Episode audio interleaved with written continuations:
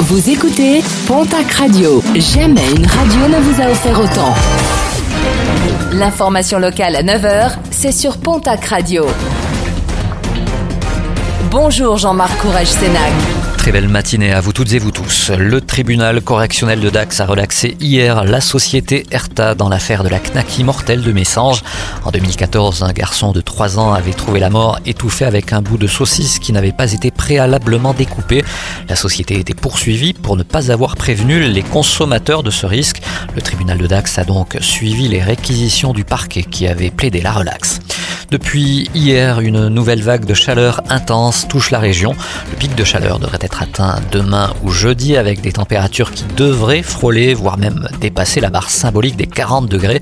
Les autorités ont rappelé quelques consignes pour passer au mieux cet épisode caniculaire. Évitez de sortir aux heures les plus chaudes, buvez régulièrement de l'eau sans attendre d'avoir soif, mangez en quantité suffisante et ne buvez pas d'alcool, évitez les efforts physiques et prenez des nouvelles de vos proches vulnérables.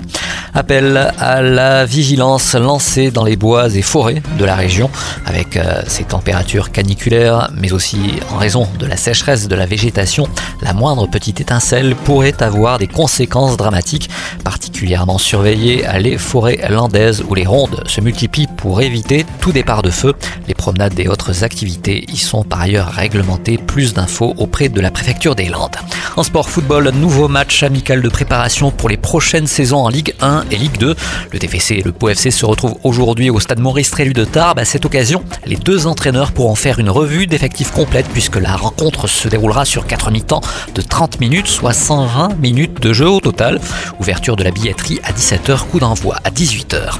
En rugby, nos de la Dépêche du Midi viennent de lancer un vote en ligne pour élire les meilleurs joueurs et joueuses du rugby amateur gersois via les trophées du rugby amateur.